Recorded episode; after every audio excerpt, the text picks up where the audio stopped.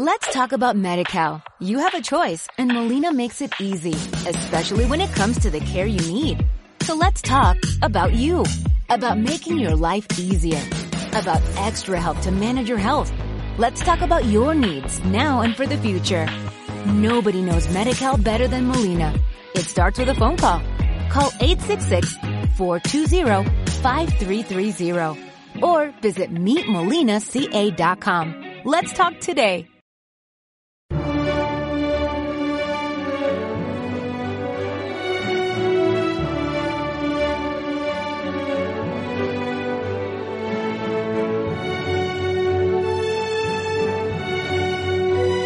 Luxus Mensae, una forma de acercarse a la realidad más significativa de cualquier época, la alimentación.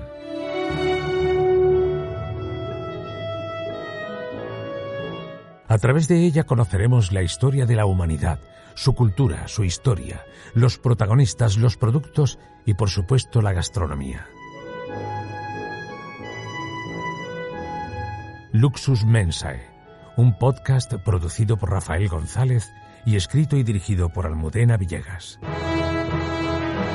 Bienvenidos una semana más a Luxus Mensae, bienvenidos a un nuevo episodio de la historia de la alimentación, una serie de podcasts ya en su tercera temporada que no serían posibles sin el trabajo, la investigación y la divulgación de la doctora Almudena Villegas, a quien ya saludamos. Almudena, muy buenas, bienvenida, muchas gracias por estar con nosotros una semana más.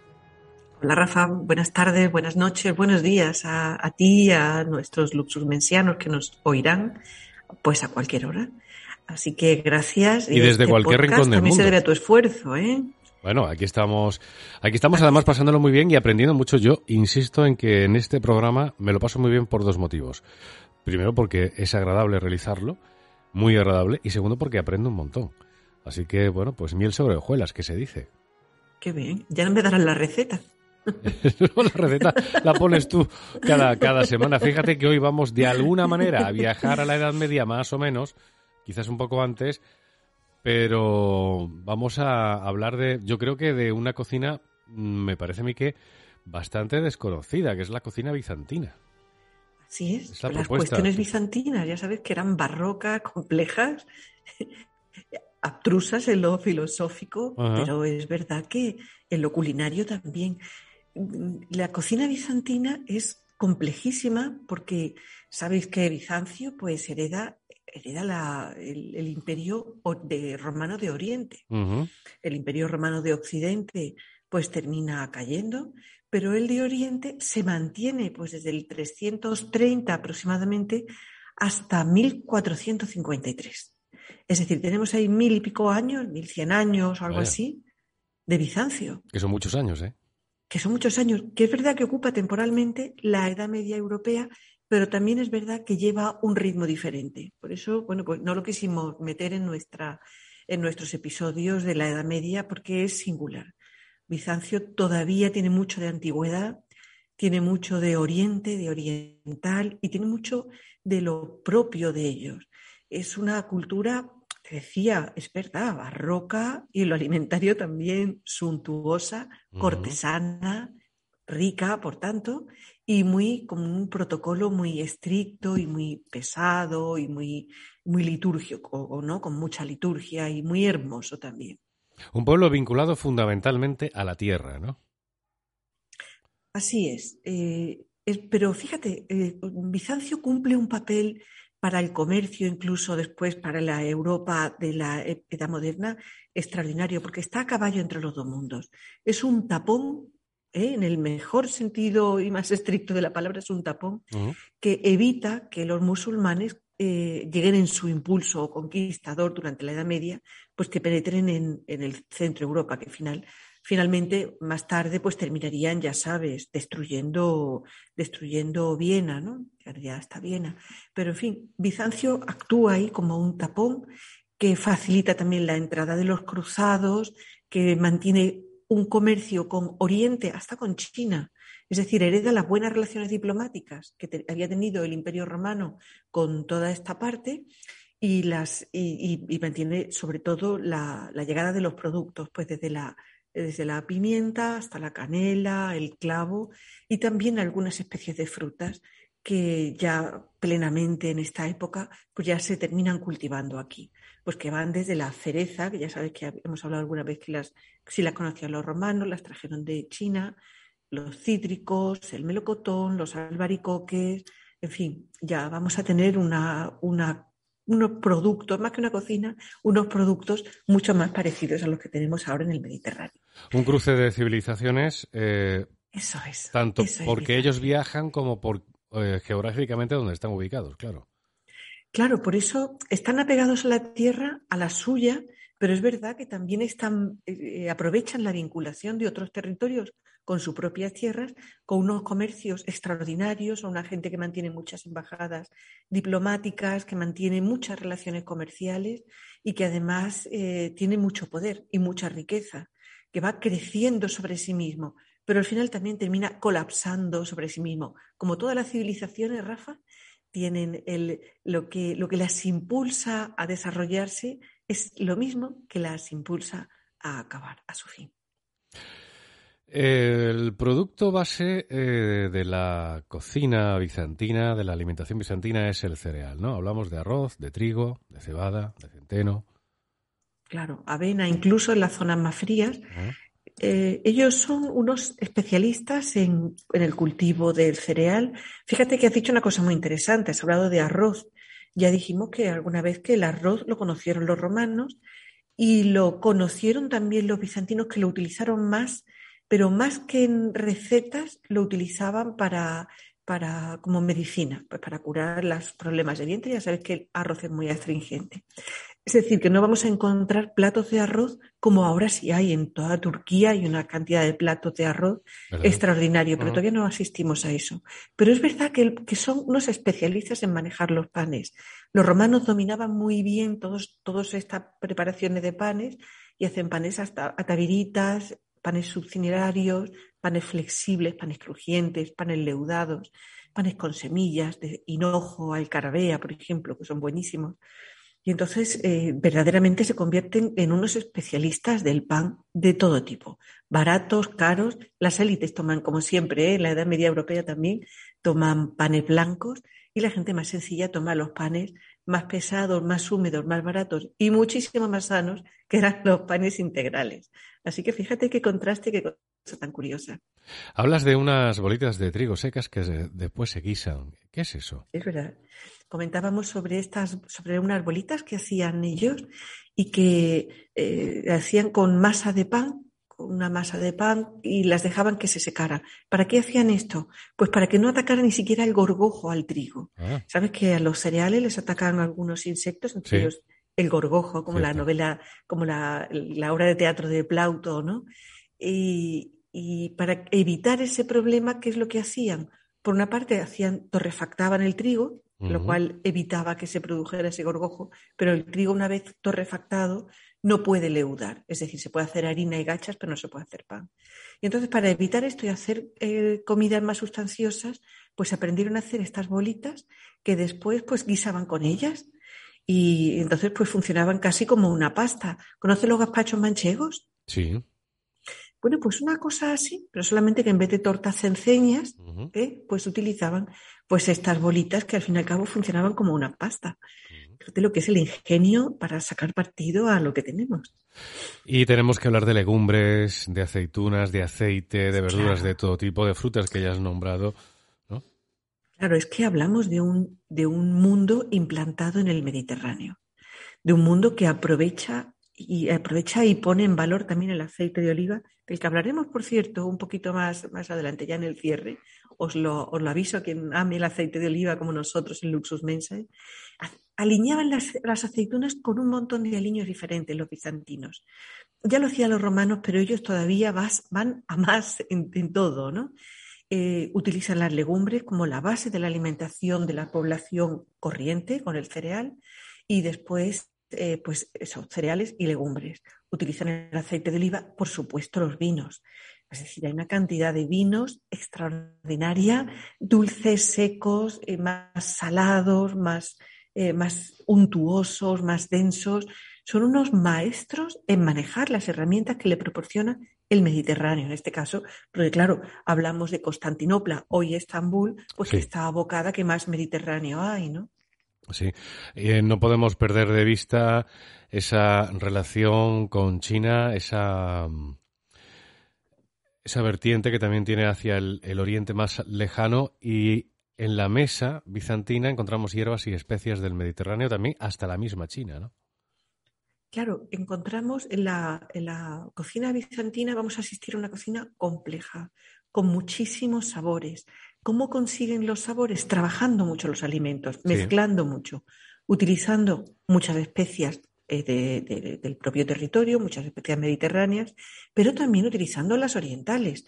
Es decir, ya son capaces de mezclar el hinojo o el romero con el jengibre, son capaces de mezclar el ajo con la canela. Y entonces van consiguiendo unos sabores que hoy incluso pues, nos resultarían sumamente, sumamente exóticos.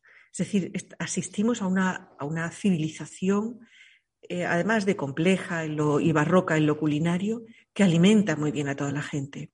Es decir, hay posibilidades para todos, es una civilización rica y es una civilización que además utiliza una cosa muy curiosa que ya sí rompe con la antigüedad, que es una cantidad de lácteos extraordinaria.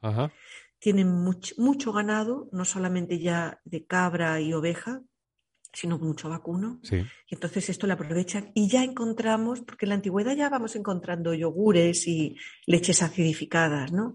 Pero ya encontramos muy bien trabajados los yogures, los kefir, los quesos frescos tipo ricota, mozzarella, quesos ya mm, eh, más envejecidos en aceite.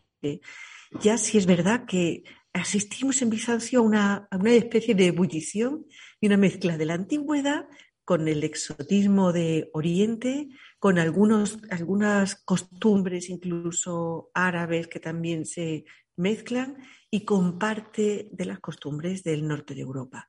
Así que sí, más fusión que en Bizancio parece que no se puede pedir. Has hablado del Mediterráneo. Bueno, el Mediterráneo también estaba en la mesa con los pescados y los mariscos. Vaya, y además que estaban muy valorados. Es decir, mientras es verdad que hemos que, hemos visto los panes con sésamo, mostaza, eneldo, anís, jengibre, menta, con todo eso, pues con todas esas especies también se alineaban los pescados. Es decir, no nos vale un pescadito asado a la plancha, no, no, nada de eso. Eh, nada de eso. Aquí vamos a hacer unos, unos pescados y los vamos a encontrar muy trabajados, unos mariscos también mezclados con, en unas preparaciones que se llamaban pátinas, que las heredan del mundo romano y que eran una especie de patés. Así que tenemos patés de marisco muy especiados, pescados muy trabajados con unas presentaciones extraordinarias. Pues claro, también vamos a ver una corte muy importante con unos reyes que tienen mucho peso, que se relacionan con Oriente, con Occidente y que dan de comer a la gente pues a tenor de lo que es la propia corte y la riqueza del país, que es extraordinariamente. Si hay alguna civilización en la, que daría algo por comer eh, una noche, una mañana, pues sería esta, la bizantina. Si pudieras viajar en el tiempo, te irías allí. Sí, me, me iría un ratito solo, ¿eh? Solo comer y volverme a casa, que en casa se está muy bien. Oye, has hablado tenemos dentistas. Sí, sí, en la época es, digo. es verdad, eso es, eso es cierto. Hemos tenido mucha suerte en nacer en la época en la que hemos nacido y en la parte del mundo en la que estamos. Has hablado de que es una cultura heredera del mundo romano. Encontramos, por ejemplo, algo muy romano que es el garum, ¿no? Así es. Ellos siguen fabricando el garum, que muchas factorías de, garum con la caída del imperio pues se van perdiendo, se van dejando de usar, se pierde la tradición, pero ellos siguen fabricando garum. Siguen fabricando esta salsa que lo que se utilizaba era pues para condimentar. Era una salsa pues casi como una becrem, ¿no? La becrem de la antigüedad. Sí, lo que pasa que yo me la imagino, eh, no sería una salsa muy agradable en los paladares de ahora, ¿no? Pues yo creo que al contrario, fíjate, lo que creo, sí, yo he probado una, heredera de este garum, que es el nuokmam, que pruébalo, algún día hemos hablado de él. El nuokmam es una salsa eh, vietnamita que, eh, bueno, que hereda la tradición del garum romano, precisamente por, por algunos elementos perdidos de las legiones romanas, que terminan haciendo garum lo que pasa es que, bueno, pues con el tiempo se deriva, el nombre se llama Nuokmam. Y hoy se encuentran algunas tiendas buenas de productos orientales. Lo único que tiene es que tiene un olor muy fuerte, pero no se utilizaba para tomarla sola, sino se utilizaba pues para aliñar un poquito, para mezclarla. Así que, eh, pues yo soy partidaria de probar, de probarla, sí, ¿por qué no? ¿Cómo se elaboraba? De hecho, he probado. Sí, sí, ¿cómo se elaboraba el garum? Vamos a recordarlo. El garum se elaboraba, sí, pues en, unos grandes tanques. Alguien que quiera ir a Bolonia, Baelo Claudia, por ejemplo, pues lo va a ver. Unos tanques en las factorías más grandes, monumentales. Eh, bueno, en, Almuñécar, en Almuñécar hay una pequeña factoría. también hay, sí señor, en Sexy, cerca. Pero es que hay por todo el litoral mediterráneo e incluso atlántico, porque en Portugal también hay factorías de garum. Parece que el garum lo inventaron los griegos y después pues lo desarrollan y ya lo tecnifican los romanos, que en cuanto cogían algo bueno, pues lo hacían todavía mejor, ¿no? Meten en esos tanques pescados, pescados pequeños, eh, las vísceras de los grandes, se van cubriendo con sal, se añaden especias y se deja de cantar al sol abierto con lo cual se produce un proceso de, putrefacción, pero interna, no debido a ningún agente exterior, sino a los propios ácidos de los estómagos de los animales y después eso se decanta. Y queda pues como una salsa, como una salsa Worcestershire, por ejemplo. ¿Eh? Así que así que, ¿qué se hace con anchoas al fin y al cabo? Lo que pasa es que esa se deja envejecer en madera y esta no se dejaba envejecer. Así que los bizantinos y los romanos antes, y los griegos también, pues el garum lo utilizaban para dar un poquito más de sabor. Que además el garum tiene ese quinto sabor, el umami, que, ya sabéis que quiere decir sabroso en japonés, y que da todo pues un gusto muy especial y, y muy agradable. Estos eh, eran maestros de los hornos, ¿no? Eran maestros de los hornos porque les encantaba comer aves.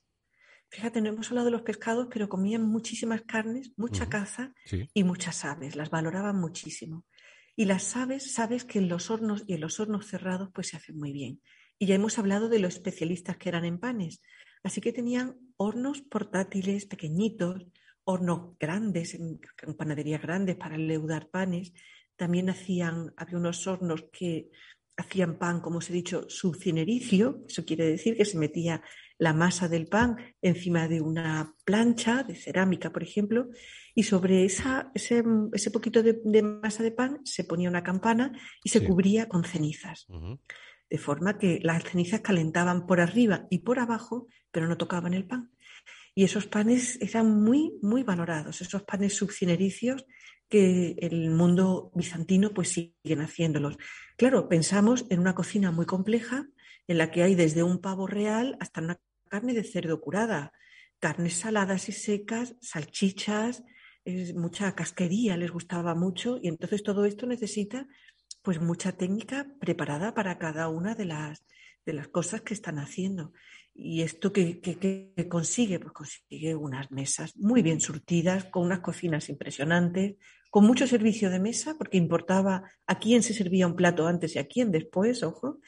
Y así que vamos a asistir pues, a una civilización pues, con un protocolo, como te decía al principio, eh, muy importante.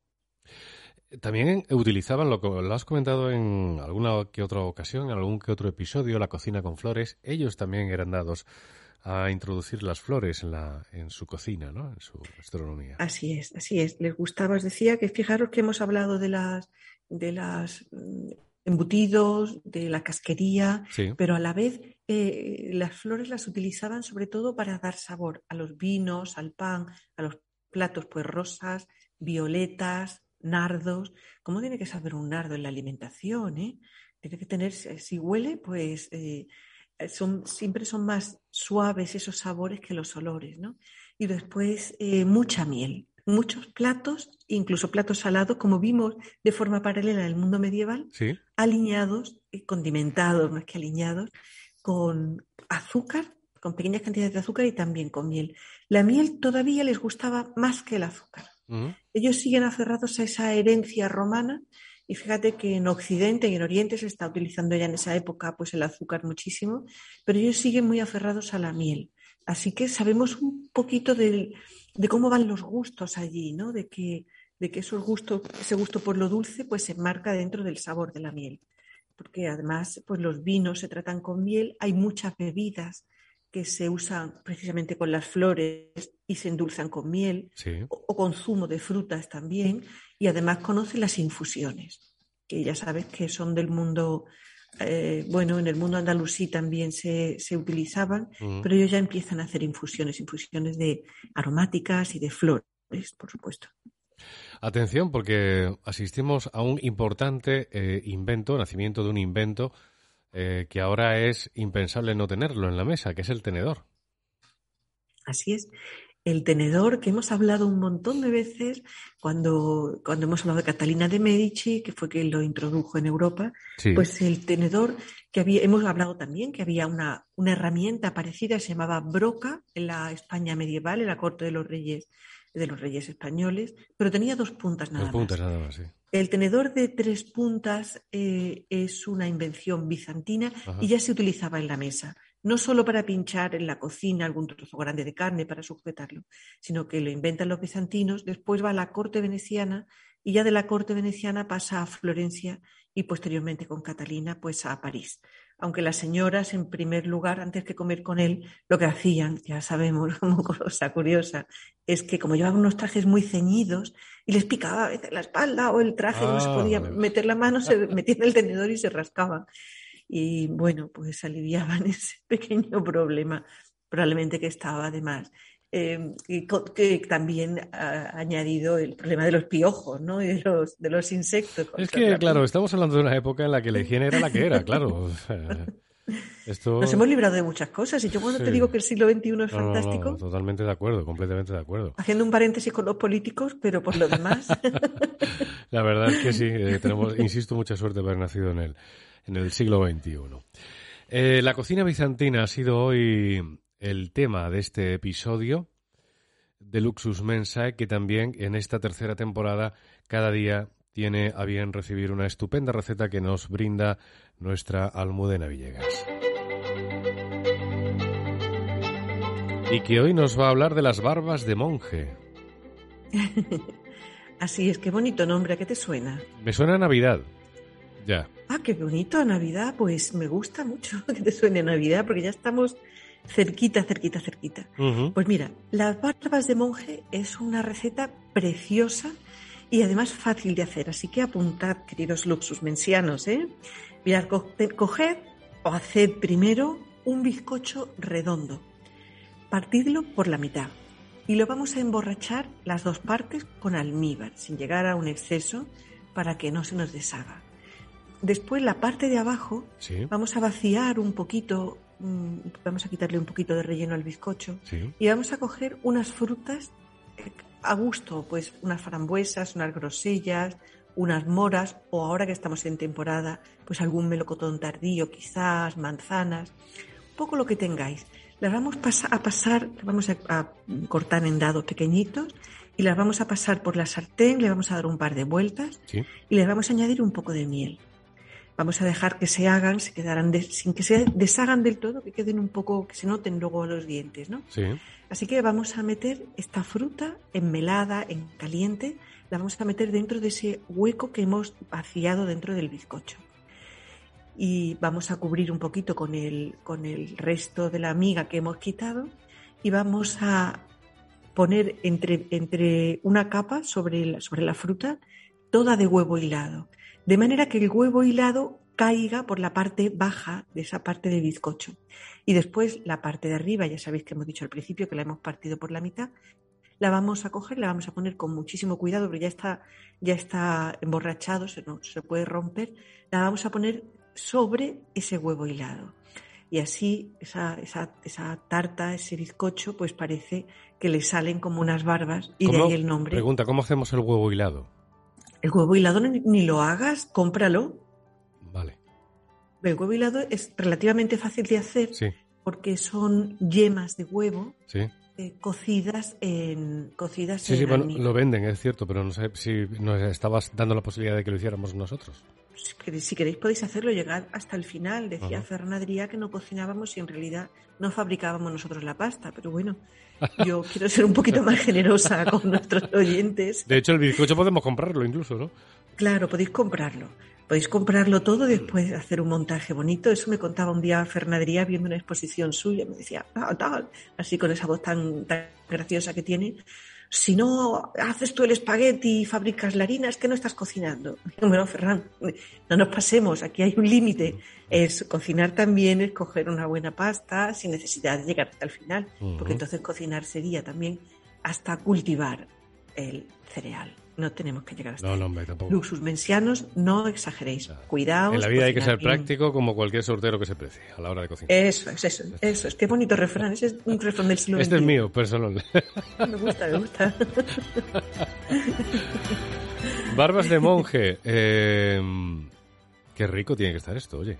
Hazlo, porque está buenísimo.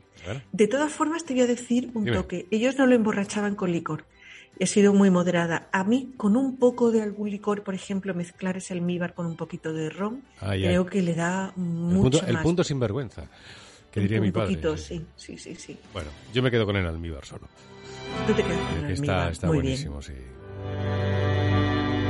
Vamos con el cierre de Luxus Mensa y atención, que vienen unas pocas de curvas, que se suele decir. Sí.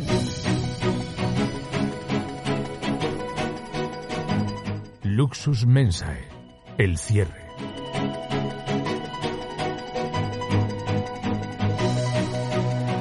Vamos a hablar de un etiquetado que es ciertamente eh, problemático y, también un tanto polémico. Eh, hablamos del famoso Nutri-Score, que esto para los eh, oyentes que nos escuchen desde Sudamérica fundamentalmente, desde Hispanoamérica, Saludos también a todos los hispanoparlantes que nos escuchan al otro lado del, planeta.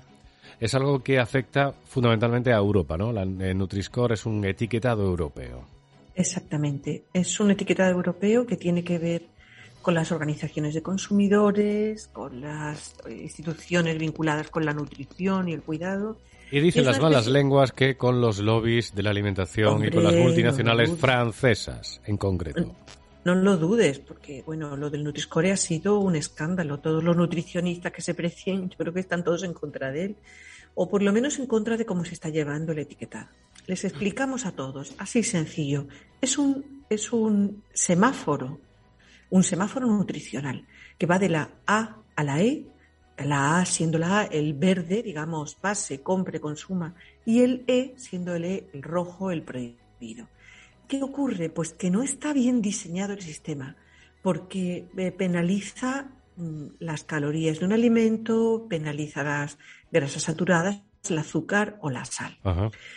Entonces, con este criterio tan genérico, lo que hace es que provoca cosas como lo que ha pasado hace muy poquito, que en Reino Unido la Agencia de Seguridad Alimentaria ha dicho, ojo, ojo, que, pero vamos, eh, que no se recomienda el consumo de aceite de oliva.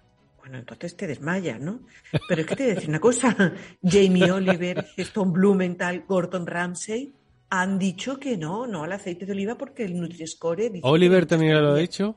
Oliver también. Me extraña. Ninguno tiene toda la razón. Sí. Sí, no sé, hombre, eh, a Oliver lo sigo en concreto. A Ramsey pues también, pero a Oliver eh, sobre todo. Y a Oliver es un apasionado del aceite, de, oliva. De oliva pues y sobre todo también de la cocina italiana, quiero decir. y de la cocina italiana, a él le gusta mucho. Bueno, vamos a perdonarles, pero sí vamos a decirle a la Agencia de Seguridad Alimentaria del Reino Unido, le vamos a tirar de las orejas y le vamos a decir, hombre, aprendan ustedes a comer buenas grasas. Porque es verdad que los problemas cardiovasculares que tiene el Reino Unido y que no hay en el Mediterráneo que consume esta grasa, pues eso marca una gran diferencia. Pero el problema es que se han cogido, se han acogido el Nutri-Score como si fuera la última, la última maravilla. Y sin embargo, claro, al no tener calorías, los refrescos que no tienen calorías, tipo Coca-Cola cero, bla, bla, bla, todos estos, bueno, pues resulta que los recomienda como muy beneficiosos para la salud. Entonces, fíjate qué, qué, absurdo, ¿no? Qué absurdo y que, claro, al penalizar nada más que las calorías, pues dices, bueno, es que claro, el aceite de oliva hay que consumirlo, pero en cantidad ajustada, precisamente por esas calorías que tiene. Pero lo que va a hacer va a ser desatascar las arterias, mejorar el colesterol bueno, eh, disminuir el malo. Entonces, hay que saber un poquito interpretar eso. Y no lo han hecho bien, ¿sabes? No lo han mm. hecho, no lo han terminado de hacer bien. Y, y sí me consta que un montón de bromatólogos, de nutricionistas, pues se han rebelado contra este Nutri-Score que les contamos aquí a los, eh, a los nuestros oyentes, a nuestros luxusmensianos, que cuando vean el Nutri-Score, si está puesto sobre una etiqueta de aceite de oliva que está en rojo, que no hagan ni caso, que no hagan ni caso porque efectivamente no está, eh, no está bien bien planificado ese, el desarrollo de este sistema. Como entre podcasters nos eh, gusta ayudarnos, eh, yo me permito recomendar un podcast de Javier Venegas en el canal Disidentia. Creo que solo se puede encontrar, me parece, en YouTube, pero en cualquier caso, dedicado precisamente, tiene un episodio dedicado a, este tema, al Nutri-Score, y ¿Ah, es, es muy bueno, está muy bien explicado, además por una especialista, creo que eh, de la Universidad de Zaragoza, me parece. Eh, y, lo recomiendo. Eh, vamos, se puede encontrar en YouTube, Disidentia Nutri-Score, seguramente lo van a encontrar y tendrán información muy precisa, muy exacta de en qué consiste este, este Nutri-Score y a qué intereses sobre todo responde, porque siempre, siempre hay unos intereses detrás, claro. Claro, ese es el problema además. No, no es que esté mal hecho, es que está intencionadamente hecho, es que está manipulando y, te digo una cosa, la única, lo único que podemos hacer contra esas tácticas de manipulación en tantos sentidos en el alimentario, el primero es adquirir más conocimiento. igual que la verdad te hará libre, el conocimiento también nos hace más capaces y más libres y mejores personas al final. Pues nos tenemos que marchar, Almudena. Muchísimas sí, yo quiero seguir anunciando, perdona que te interrumpa a nuestros, a nuestros oyentes, que van a tener un regalo de Navidad. Que van a tener un regalo de Navidad. Cierto, cierto. Que les vamos a dejar en abierto durante todo el mes, de, todo el, mes que corresponde a las fiestas. Les vamos a dejar en abierto todos los episodios, incluso los de mecenas, para que los oigan y para que se animen después también a, por el precio de un café, pues a patrocinar algunos de esos programas que vamos a hacer con mucha ilusión para el 2022. Pues llegamos al final de Luxus Mense por hoy, por esta semana. Almudena Villegas, ha sido un placer. Muchísimas gracias y hasta la semana que viene. Hasta muy prontito.